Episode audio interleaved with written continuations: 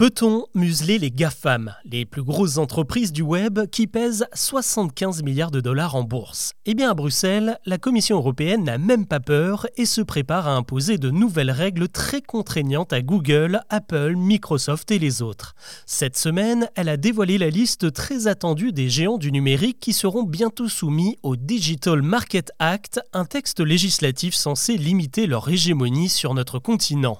Car depuis des années, rien ne résiste aux écosystèmes développés par ces mastodontes.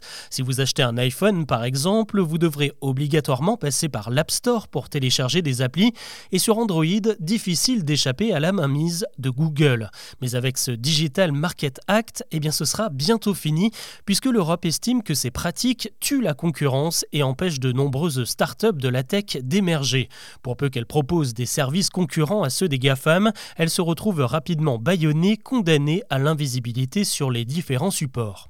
Dans la liste présentée ce mercredi, on retrouve donc une vingtaine d'entreprises. Vous les connaissez toutes Facebook, Instagram, TikTok, Chrome, Safari ou encore Google Maps et Amazon Marketplace. Tout ce petit monde a désormais six mois pour se mettre en conformité et donc pour repenser totalement leur manière de fonctionner.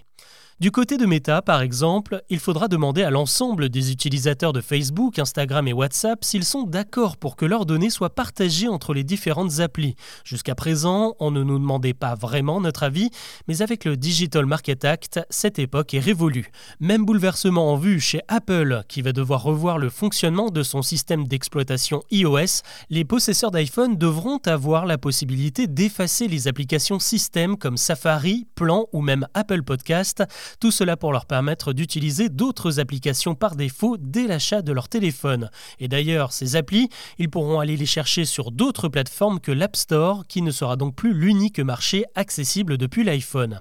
Si elles ne respectent pas ces nouvelles règles, les entreprises s'exposent à de gros risques, des amendes équivalentes à 10% de leur chiffre d'affaires mondial et même à 20% en cas de récidive.